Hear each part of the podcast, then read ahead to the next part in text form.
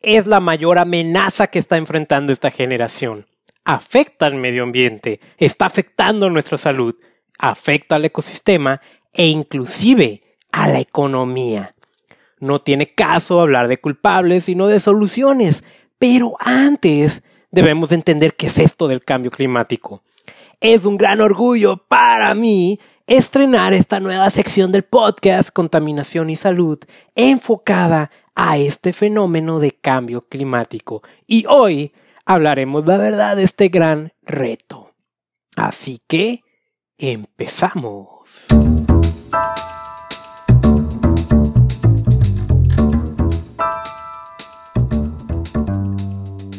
Episodio número 052 del podcast Contaminación y Salud.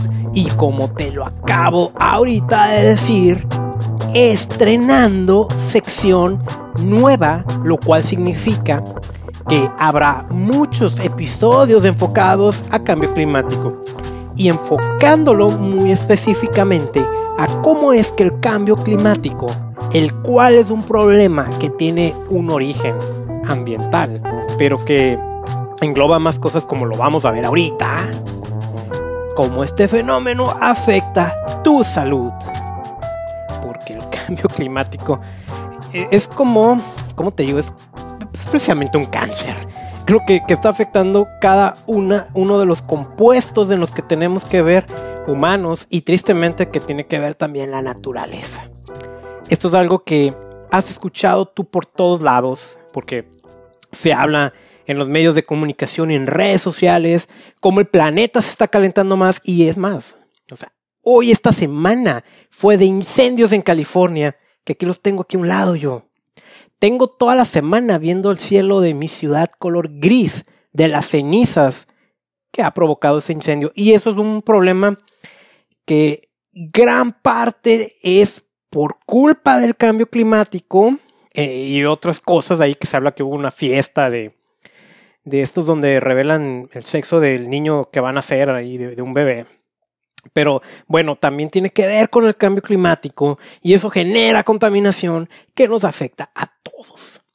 ¿De dónde viene esto de querer abrir una sección del podcast enfocado a cambio climático? Porque también pues voy a decir que tengo tiempo prometiendo que voy a abrir otras secciones que no había hecho y bueno, en, porque ahora sí, hace eh, unos un par de meses, tuve la oportunidad de tomar un entrenamiento de Climate Reality Project y fui entrenado por Al Gore. ¿Qué, ¿Qué, es esto, no?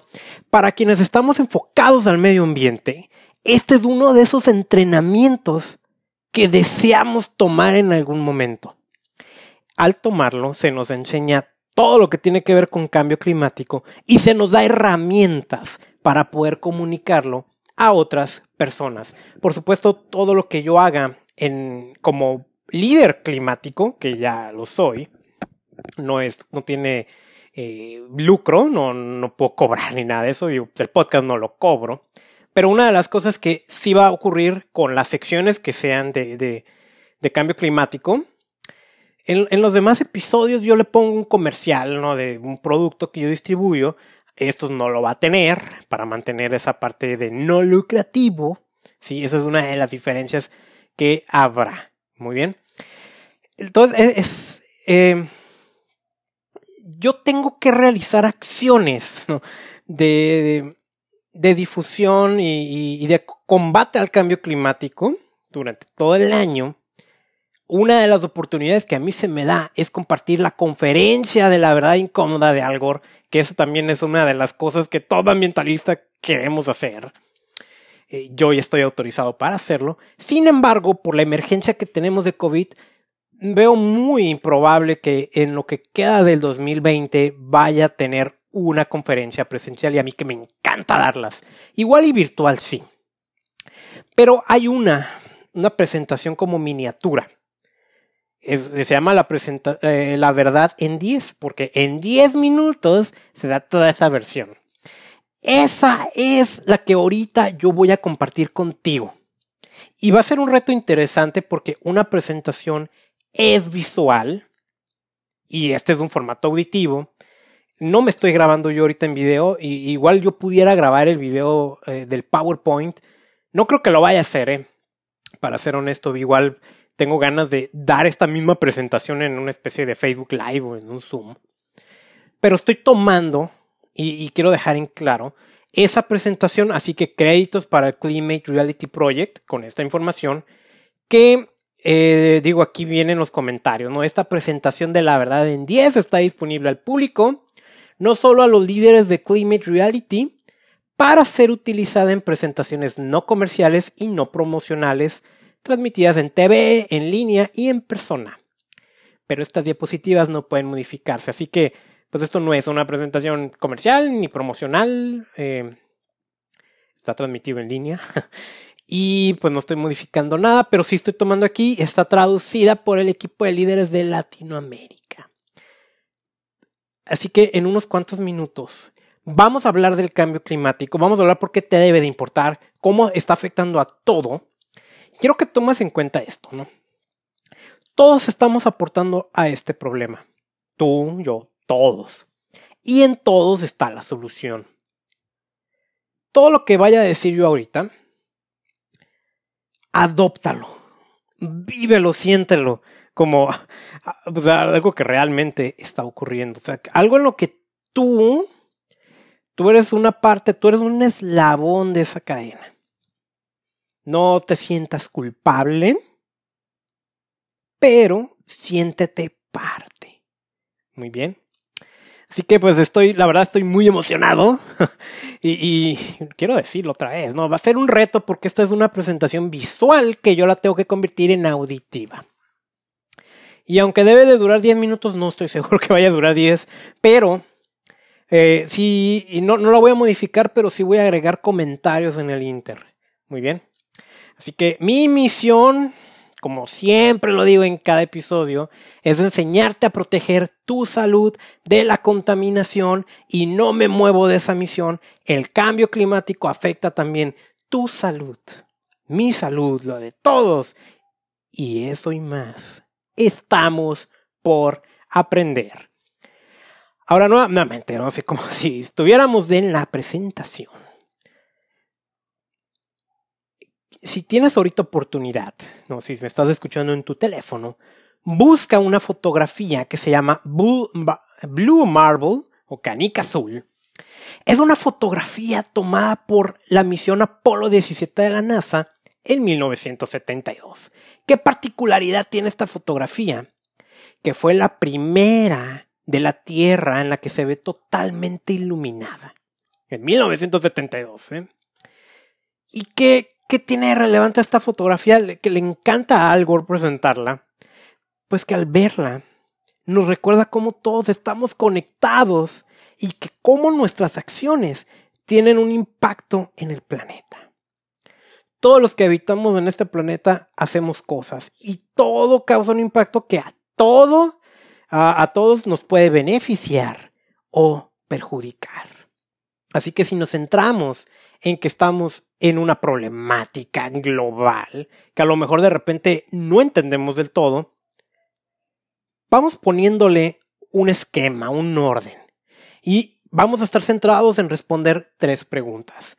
Primer pregunta, ¿debemos cambiar? Segunda pregunta, ¿podemos cambiar? Tercer pregunta, ¿vamos a cambiar? Así que vámonos con la primera. ¿Debemos de cambiar? Bueno, la, comunidad científica alrededor del mundo nos está diciendo durante mucho tiempo que sí. Y, pues la madre naturaleza también nos lo está diciendo. Entonces, de modo que si viéramos ah, arriba, ¿no? Vemos el cielo azul. Muchas veces como, no sé, si nos ponemos románticos lo podemos ver como algo eterno, algo sin límites, como que el cielo no se acaba. Pero si viéramos hacia el horizonte del planeta, lo que veríamos es que esa delgada capa, ¿no? que es la atmósfera, es realmente una capa muy delgadita que rodea al planeta. Es una capa que nos protege, pero es sumamente delgada. Y esa protección tan delgada, pues cada 24 horas le estamos mandando, fíjate, otra vez, ¿eh? cada 24 horas 152 millones de toneladas de contaminación que causan calentamiento global, que es producida por los seres humanos, y la mandamos como si fuera una cantarilla abierta. 152 millones de toneladas de contaminación cada 24 horas. Qué impresionante dato. Así que hablemos de la ciencia más básica de cambio climático. Nuevamente, adopta esto como realmente es, algo en lo que tú perteneces, en lo que tú contribuyes, en lo que a ti te afecta. Tenemos al planeta, muy bien, y tenemos al Sol, pues, obviamente.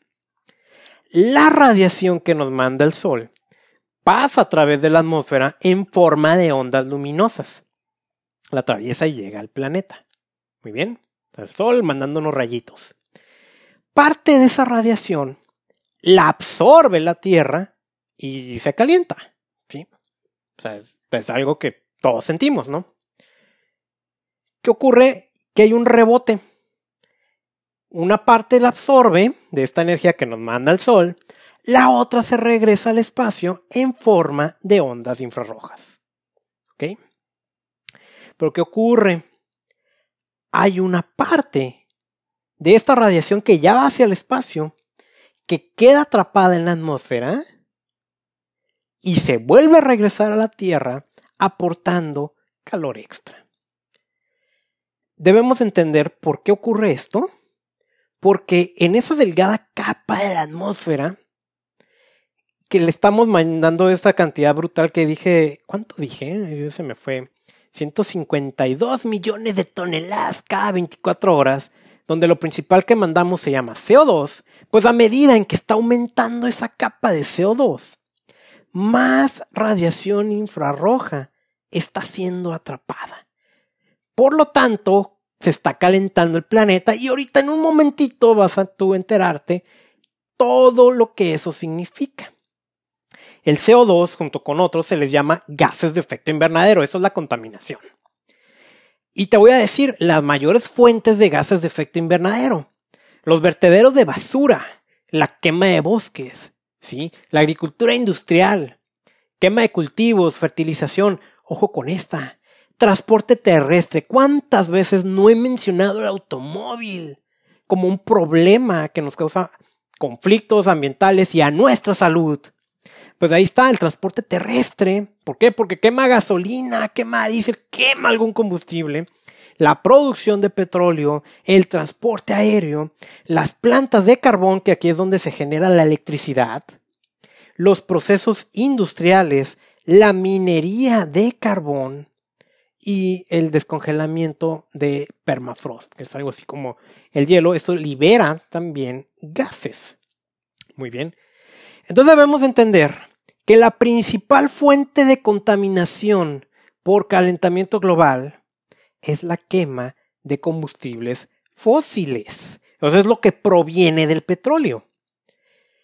Los combustibles fósiles suministran más del 80% de la energía que consume el mundo. Y el uso y las emisiones de combustibles han aumentado y no dejan aumentar desde la Segunda Guerra Mundial. Y aunque pudiéramos decir que hubo como una ligera estabilización en los ah, últimos años porque empezó a llegar energías limpias, la realidad es que no deja de, subir. O sea, yo siempre pongo el, el, ejemplo más claro de cómo es esto, es cada vez que vas y le pones gasolina a tu automóvil. Ahora, lo más seguro es que la fuente de energía que llega a tu casa, en la cual cargaste del dispositivo por el que estás escuchando este podcast, se eh, eh, esta energía se produjo con una central que utiliza combustibles fósiles. De modo que todos somos ahí eh, pues culpables, ¿no? Entonces, e, estos datos pues vienen de, del Departamento de Energía de los Estados Unidos. Hay una gráfica ahí de 1850 al 2019 y se ve como después de los años 40 hay un crecimiento exponencial. Cuando hablamos de crecimiento exponencial, vemos una curva hacia arriba. Ahorita es a lo mejor como el del coronavirus, ¿no? Que no se va derechito, va en forma de curva. Y eso es, pues en algunos casos terribles, como en este caso, ¿no? Ahora, tenemos otra gráfica.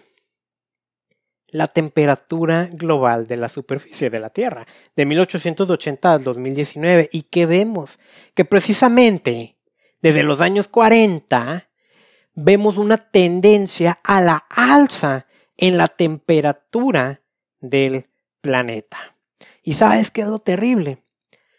Que 19 de los, de los 20 años más calientes que se han registrado, o sea, desde que se miden, 19 de los 20 años más calientes han ocurrido desde el 2001.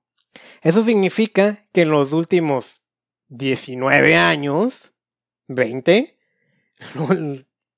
pues estamos escuchando este podcast en el 2020, las últimas dos décadas han sido las más calientes que se han estado midiendo. Y sabes que los últimos cinco años, y quiero que, tengas en cuenta, ¿no? Yo lo que estoy hablando aquí son datos hasta el 2019, porque el 2020 no se ha acabado. Pero los cinco años más calientes que se han registrado son en este orden. 2016, 2019, 2017, 2015, 2018. Los últimos cinco años han sido los cinco años más calientes de la Tierra. Y no tengas duda de que aquí se va a meter el 2020. El domingo pasado, en mi ciudad Tijuana, tuvimos una temperatura brutal como de 42 grados, que si bien yo he estado en temperaturas así como en Mexicali, o en lugares desérticos, yo ya he vivido esas temperaturas, pero yo no recuerdo nunca, yo he vivido toda mi vida aquí. Yo no recuerdo nunca haber sentido un calor tan extremo en mi ciudad. Fue, increíble. Y más increíble fue esto. En Mexicali, que también está en Baja California, rompió el récord de temperatura que jamás se hubiera registrado en un mes de septiembre en una ciudad mexicana. Superó los 50 grados centígrados. Por eso yo no tengo dudas de que el 2020 va a estar aquí como uno de los cinco años más calientes de la historia. Y pues el calor en sí mismo es un problema. Es un problema. Y afecta a las personas, pero también afecta a animales, a cultivos. Por supuesto que afecta a el clima, obviamente. Regresando nuevamente, ¿no? Teníamos que el sol nos manda los rayitos de, energía y se quedan atrapados en el planeta y otra parte rebotan, se van al espacio, pero la capa de CO2 hace que algunos más se queden atrapados y aumentando la temperatura. Bueno, algo que normalmente pues, no, no se dice es que más del 90% de la energía que se queda atrapada ¿no? en la atmósfera va hacia los océanos. El resultado es que los océanos se están calentando. Y al calentarse los océanos, pues en el océano que hay una masa inmensa de agua, esto hace que cada vez haya más tormentas oceánicas como huracanes, tifones, ciclones, más fuertes y más destructivos. Fenómenos que han ocurrido en los últimos 20 años. Digo, aquí la presentación trae como ejemplo el huracán Florence el, en el 2018. Es una ah, imagen satelital que se ve de verdad brutal, gigantesca, atrapando toda la costa este de los Estados Unidos que ojalá la puedas ver. Entonces vamos a unas clases básicas de primaria, ¿no? Para entender por qué esto de, los fenómenos, ¿no? De, climatológicos que se registran en el océano. Tenemos el ciclo hidrológico, el ciclo del agua. ¿Cómo ocurre esto, no? En los océanos, pues hay una evaporación normal del agua. Esa se va arriba de la atmósfera y después cae en forma de precipitación, en forma de lluvia, esa agua regresa al mar y así continúa el ciclo. Se evapora, precipita, regresa al mar, se evapora, precipita, regresa al mar.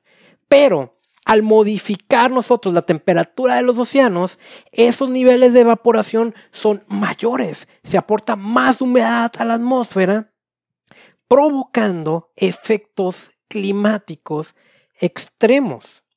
Eh, y por ejemplo, hay una foto también que me gustaría que buscaras, que es, dice, una tormenta supercélula con columna de lluvia en su centro, cerca de Glasgow, Montana, el 28 de julio del 2010. Busca, busca así la foto, ¿no? Ahí los créditos dice Sean Heavy 2010. haz de cuenta que estás viendo una bomba, pero realmente es un aguacero cayendo en un, ah, pues en un punto así en, ah, específico, ¿no? Todos los eventos extremos de precipitación están provocando pues que cada vez haya más inundaciones. Como aquí está el ejemplo de Tamil Nadu en la India el 2 de diciembre del 2015. Como un puente, un puente vehicular, ¿eh? o sea, algo que va hacia arriba, quedó inundado. Un puente. Esto fue en el 2015. Y sabes que seguramente también tú donde vives, a lo mejor si le echamos tantito coco, puede ser que también te percates como que cada vez hay más inundaciones. Y es verdad que a veces decimos es que la gente tira basura y se tapan las coladeras y como hay menos bosques, menos agua se atrapa y se va a las ciudades por el concreto. Todo eso, por supuesto que sí. Pero también tenemos estos eventos climáticos que son extremos. Cada vez hay huracanes más potentes. Ahora, otro de los fenómenos es que este calor extra que hay pues no nada más evapora más agua del océano, también evapora la humedad del suelo. Y esto provoca sequías más prolongadas e intensas. De hecho, hay un fenómeno llamado desertificación. Sí, que es como, mm, no sé cómo decirlo, es como si vieras la tierra agrietada como en las películas. Ahora, este dato. Los años más calurosos tienen más incendios. aunque parezca lógico, esto es terrible y vuelvo a mencionarte el ejemplo porque lo acabo de vivir. California es ahorita un infierno y no ha dejado de quemarse en toda la semana y tú has visto las fotografías que han estado circulando de allá de por San Francisco, donde el cielo se puso naranja. Pues aquí también tuvimos un cielo así como medio sepia y ahorita está grisáceo. Toda la semana ha estado así.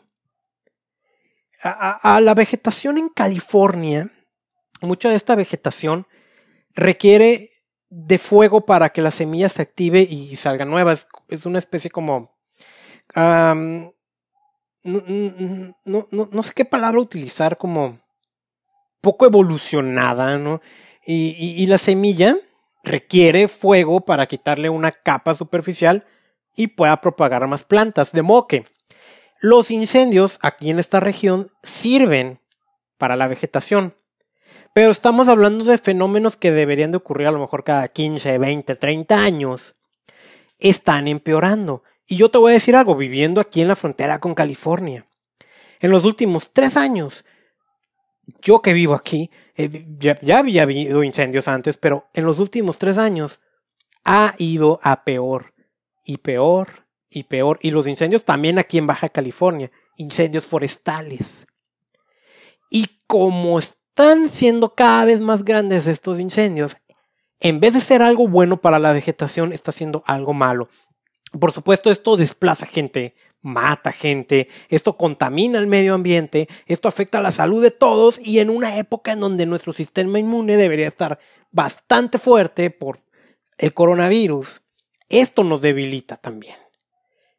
Los años más calurosos tienen más incendios. ¿Sí?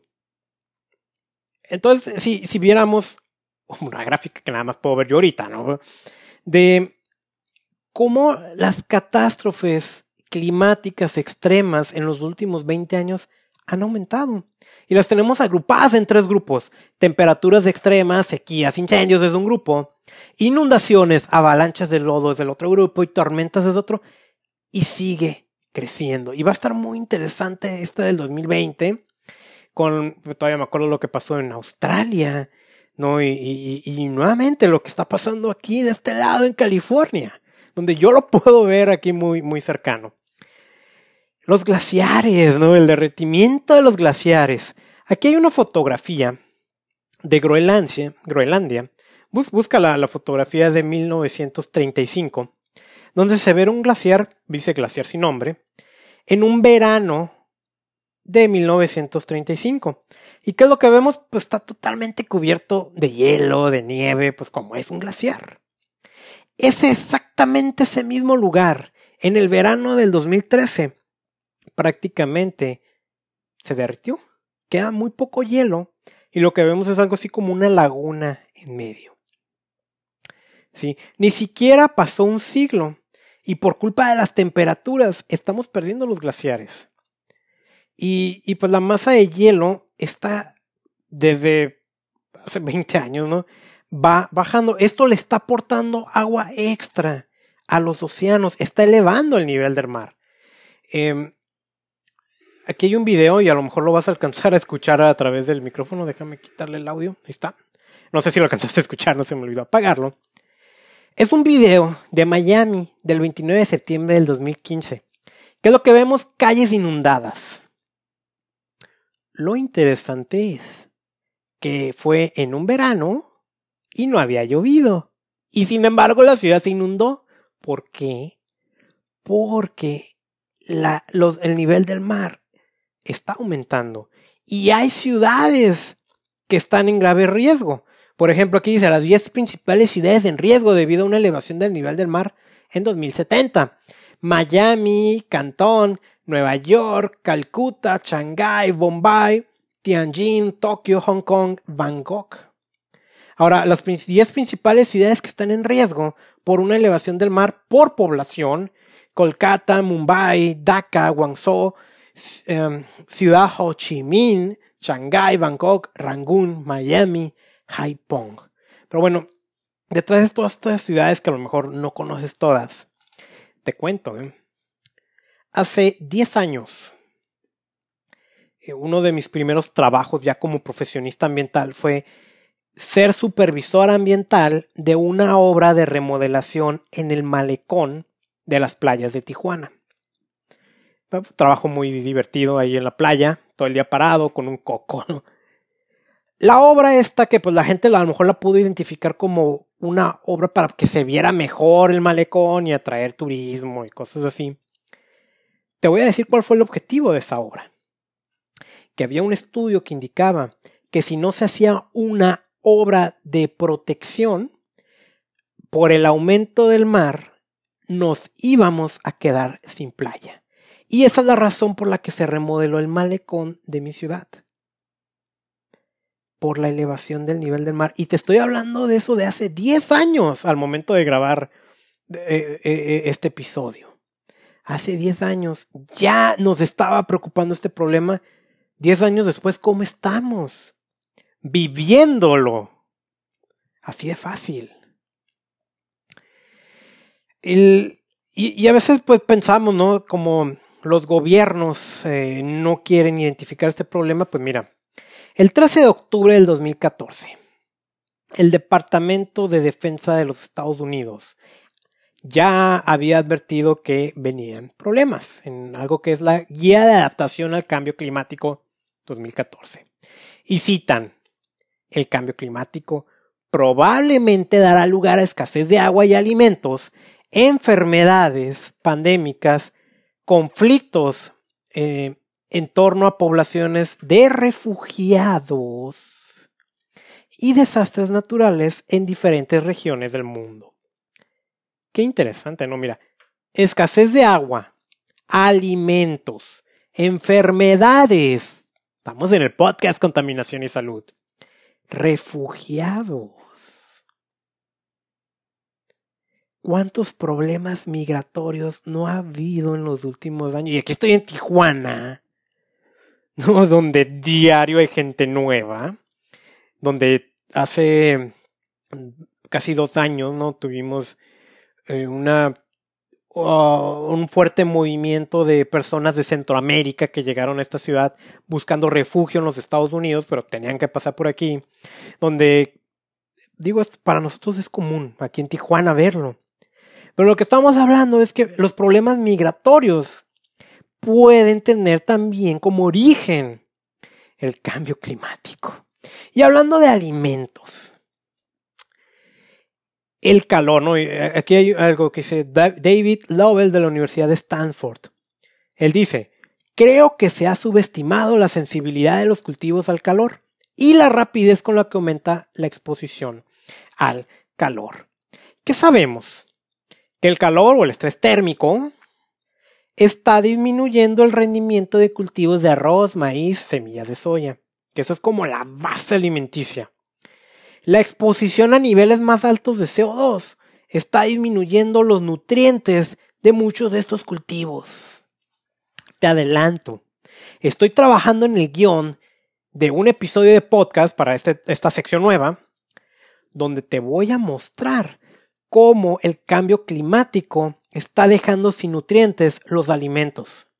O sea, cuando alguien te diga que los alimentos ya no son tan nutritivos como eran antes, es verdad.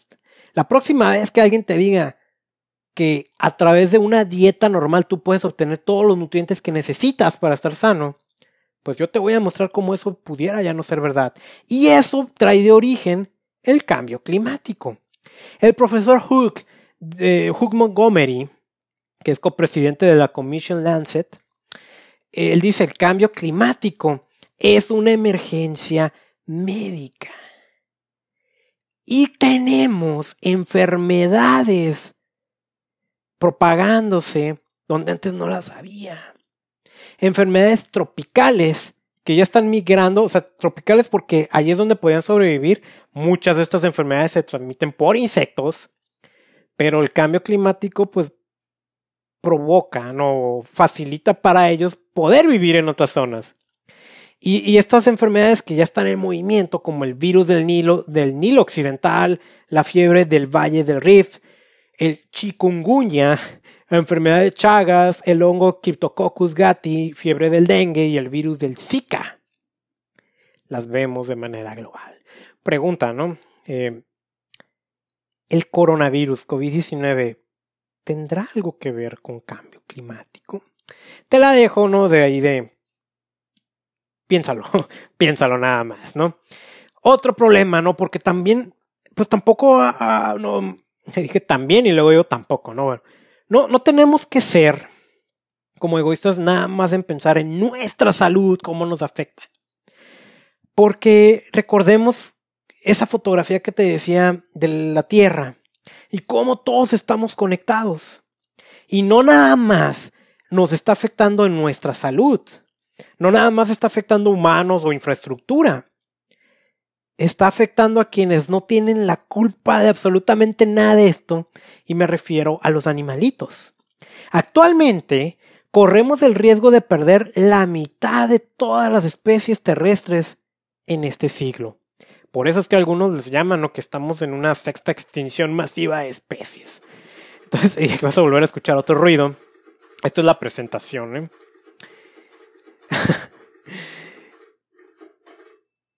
a veces pensamos, ¿no? Pues esto es por culpa de los grandes magnates, ¿no? Nada más piensan en dinero y por eso están contaminando. Pues yo te voy a decir, todas las problemáticas que hemos visto ahorita están consideradas por el Foro Económico Mundial como la amenaza número uno para la economía global la principal amenaza para la economía del mundo son las emisiones excesivas de contaminación de CO2 que ocasiona el cambio climático. La principal amenaza a la economía es la contaminación. Entonces tal vez deberíamos de, de empezar a pensar de otra manera, no en torno al dinero. Y ups, volví a poner. No sé si alcanzas a escuchar esos ruidos, ¿no? Pero bueno. La presentación empezó con tres preguntas y la primera de ellas es, ¿debemos de cambiar? Con todo lo que mencioné ahorita, ¿debemos de cambiar? Sí tenemos que cambiar. Por supuesto que sí. Eso ni siquiera entra a discusión. La discusión sobre si existe el cambio climático ni siquiera ya debería existir cuando tenemos un consenso científico que dice que sí. De modo que la segunda pregunta es, ¿podemos cambiar? Y la respuesta es, tenemos las soluciones en nuestras manos. ¿Recuerdas que te decía que el 80% de la energía es producida por combustibles fósiles y que de ahí proviene una cantidad brutal de contaminación que se va a la atmósfera. Bueno, hablemos de energía. Tenemos las energías renovables. Energías que prácticamente no contaminan. ¿Sí? Y veamos proyecciones. Una de este tipo de energías es la eólica, que es la que se genera a través del aire. Había una proyección. En el año 2000 decían, la capacidad eólica mundial alcanzará los 30 gigawatts en 2010. No te preocupes mucho por qué significa gigawatts, 30. Iba a alcanzar 30 en el 2010. Eso decían en el 2000, hace 20 años. ¿Cuál es la realidad? En el 2019 superamos esa proyección 22 veces. 22 veces más que lo que se decía que íbamos a alcanzar. Eso es una muy buena noticia. Hay alternativas. Y la capacidad global no deja de crecer. Aquí tengo otra gráfica que abarca de 1980 al 2019 y vemos cómo desde el 95 ya se nota con un crecimiento exponencial. Cada vez hay más energía eólica, la energía del viento. Y fíjate este dato interesante. A nivel global, el viento, nada más el viento, podría suministrar el consumo eléctrico de todo el mundo más de 40 veces. 40 veces de lo que necesitamos de electricidad ya la tenemos en el viento. Es cosa de aprovecharla. Pero la energía eólica no es la única, está también la solar. Para el 2000 decían, el mercado de energía solar crecerá un gigavatio por año para el 2010. 1. ¿Cuál fue la realidad? Que superamos ese objetivo 17 veces más que lo que se decía que habría. 17 veces por encima de la proyección. ¿Quieres una noticia mejor? Para el año, el año pasado se excedió 121 veces. Cada vez hay más energía solar y cada vez hay más energía eólica energías que, como te digo, prácticamente no generan contaminación. Y aquí también tengo otra gráfica que por supuesto no puedes ver a través del podcast, de cómo está ese crecimiento exponencial y precisamente es a través del 2005 donde se observa. Ahora, pues una cosa es generarlo, pero también está cuánto nos cuesta. Y, pues la energía solar ah, era muy cara, ¿sí? Y ahí hay otra gráfica, ¿no? Que esta abarca del 76 al 2020, al 2019, que es eh, para la materia prima, ¿sí? Dice el costo de los módulos de células solares de silicios cristalinos, que era carísimo. De acuerdo a esta gráfica, en el 76, cada watt de energía costaba casi 80 dólares. O 79, 40 dólares por watt en el 76. Ahorita cuesta 25 centavos de dólar por watt en el 2019. Es una cantidad infinitamente baja. Digo, estos son datos que están ajustados a la inflación, que son 79 dólares con 25 centavos. ¿Qué esto qué nos permite? Fíjate, tengo una imagen aquí de Nimule en Sudán del Sur. Y se ve que es una comunidad, pues, parece de escasos recursos. Y tienen paneles solares los bajos costos iniciales de esta energía solar permiten que los sistemas de pequeña escala ya sean asequibles en países en vías de desarrollo. De hecho, yo mandé pedir unos paneles un panel solar compacto para usar mi laptop. Nada más que me preocupa que ya hace varias semanas lo pedí y no me llega. Pero por menos de dos mil pesos yo puedo tener un panel solar portátil para cargar mi laptop. Estos son noticias fabulosas. Y un ejemplo aquí súper bueno, que estaría sensacional que, que tú le dieras una leída, es en Chile. Chile ha pasado de finales del 2018 de producir 2.3 gigawatts de energía solar a 16.67. O sea, eso es 2, 4, 6, 8, 10, 12, es 8 veces más brutal. O sea, no, digo, para mí es un reto nuevamente hablarte de una presentación que es visual, no en un formato auditivo.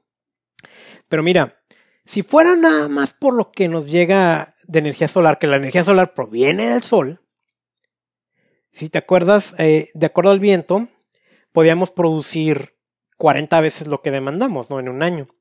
Pues si fuera por el sol, una sola hora de la energía que nos manda el sol cubriría las necesidades energéticas de todo el mundo durante un año. Una sola hora del sol. ¿Y qué pasa? Pues no nada más es generar energía, ¿no? Pues porque también la tenemos que almacenar para, para usarla cuando es requerido. La capacidad de almacenamiento también está aumentando. Esto es un dato muy bueno. Necesitamos instalar granjas solares, pero también necesitamos sitios donde se almacene. Y aquí voy a hacer un comentario, porque no hace mucho aquí en México, un, pues, un funcionario muy tarado, y lo digo sin absolutamente ningún respeto, decía que una desventaja de producir energía solar es que cuando no hay sol, pues no se genera y ya no íbamos a tener energía. Básicamente eso es lo que dijo el muy tarado. Y nuevamente lo digo sin absolutamente ningún respeto por él. No, pues estamos en el 2020, señor. Ya dejemos de andar promoviendo energías contaminantes viviendo del pasado. No son épocas de la Revolución Mexicana, es del 2020. Progresemos. Y esto no es ideología política, porque yo pienso que ese disfraz de la ideología política es una de las razones por las que México está tan hundido. El color que sea. Bueno, volviéndonos a relajar tantito. La capacidad de almacenamiento va a, se, se, han duplicado del 2017 al 2018 y se van a volver a duplicar en el 2019, que como te digo, no puedo dar datos del 2020 porque todavía no nos acabamos, pero... Ok, si tenemos para generar energía y tenemos para almacenarla, poco a poco y, muy rápidamente, y ojalá suceda aquí en este país, pero en el resto del mundo, vamos a tener energía no contaminante. Ahora, por ejemplo, otra, algo que ha crecido mucho las luces LED. ¿Por qué? ¿Por qué es relevante esto, no? Yo, yo me acuerdo cuando era más, pues prácticamente un niño, ¿no? Hubo una transición de los focos normales de incandescentes a los focos ahorradores.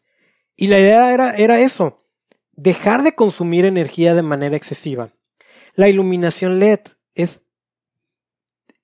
prácticamente no gasta nada comparado. Y aparte no tiene materiales peligrosos como los focos ahorradores, sí lo tienen. Y, pues esto sirve para iluminar. Y un gran consumo de energía eléctrica se va en la iluminación. Las luces LED hoy tienen una participación del mercado del 95% cuando en el 2010 apenas tenían el 1%. ¿Quieres otra buena noticia? Cada vez más fabricantes de automóviles están haciendo una transición a vehículos eléctricos. Yo le tengo echado el ojo por allá a un vehículo eléctrico ya. Y por supuesto que, que también he mencionado, ¿no? Eso problemática del automóvil y de que las ciudades no han sido diseñadas para personas, sino para automóviles y que eso es problema ambiental también. Pero bueno, la realidad es que hay muchos automóviles allá afuera y eso me incluye a mí, en la que quemamos gasolina y estamos también contribuyendo a enviar contaminantes a la atmósfera. Pues ya viene esta opción de automóviles eléctricos. Entonces imagínate esta ecuación, ¿no? Si ya nos llega energía eléctrica no contaminante en nuestro hogar y tenemos un automóvil que se carga por energía eléctrica, las emisiones contaminantes van a bajar. Así que la segunda pregunta, ¿podemos cambiar? Claro que podemos cambiar. Y lo que te acabo de mostrar son evidencias del inicio de ese cambio. Y finalmente, vamos a cambiar. Hay un acuerdo, el Acuerdo de París del 2015, donde todas las naciones del mundo acordaron trabajar juntas para lograr emisiones netas de gases de efecto invernadero cero. Sea, que ya no hubiera gases de efecto invernadero a mediados de este siglo. Y tú sabes que llegó Donald Trump, presidente de Estados Unidos, y yo me voy a salir, pero pues no puede. Legalmente no puede retirarse de este acuerdo hasta después de las elecciones presidenciales del 2020. Y bueno, a lo mejor tú no me escuchas Estados Unidos y no es que me guste mucho a mí meterme en política, pero pues esto es un tema político también, queramos o no. Eh, híjole, Estados Unidos tiene un gran problema con sus elecciones presidenciales, porque si Estados Unidos se sale de este acuerdo, el resto de países se va a salir. Pero bueno, ¿qué es lo que vemos? Vemos marchas, vemos manifestaciones que de repente no me atraen mucho, pero claro que sirven, claro que sirven. Vemos reclamos. Y, aunque esta parte está más enfocada hacia Estados Unidos, estaría bien enfocarla aquí a, México y a lo mejor en tu país, si me escuchas en otro país latinoamericano o en España o no sé dónde, donde seamos un poco inteligentes también y votemos por un candidato ideal que traiga esta agenda verde en, sus propuestas. Porque recordemos, recordemos que la amenaza número uno para la economía es el cambio climático. Y sí nos puede atraer mucho, por ejemplo en México, alguien que nos diga que va a abaratar el costo de la gasolina. Y ya todos felices. Pero vamos a pagar un precio más alto por esa necesidad de vivir en el pasado. Y califícame como quieras. Yo no estoy hablando de ideologías políticas ni nada de esas ridiculeces. Yo estoy hablando dentro de mi misión como ambientalista. Mi misión de enseñarte a proteger tu salud de la contaminación. Mi misión de rescatar al planeta. Así que tenemos un papel muy importante. Tú puedes hacer algo. Únete a movimientos. Difunde mensajes de este tipo. Puedes empezar difundiendo este episodio del podcast que pues aquí estoy viendo los minutos que lleva y por supuesto te dije que no me iba a tardar 10 minutos. Alcemos la voz. Dejemos de vivir del pasado. Cambiemos nuestros hábitos. Salvemos al planeta. Así que este fue el primer episodio de esta sección de cambio climático. Vienen más. Sí, ahorita qué es lo que tú puedes hacer. Yo te invito a que busques una verdad incómoda, el documental de Al Gore. Y también está la secuela, ¿no? Que eh, dice una, una secuela inconveniente, no se llama. Fíjate que si me permites 30 segundos, te voy a decir si está. Estoy seguro que Netflix sí está. Quiero ver si está en YouTube para que... Mm, pues por si no tienes tú la membresía, no vayas y la gastes, ¿no? Espérame 15 segundos. Mira, una verdad incómoda. Aquí estoy con la laptop. Eh, bueno, la puedes alquilar en YouTube. Sí. Pero hay videos. hay videos. O sea, no te preocupes por eso.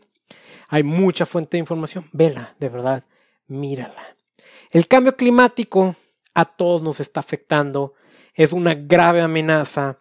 Te afecta a ti, afecta al medio ambiente, se están muriendo los animalitos, hay más inundaciones, hay problemas de salud, hay problemas de todo, como ya lo vimos.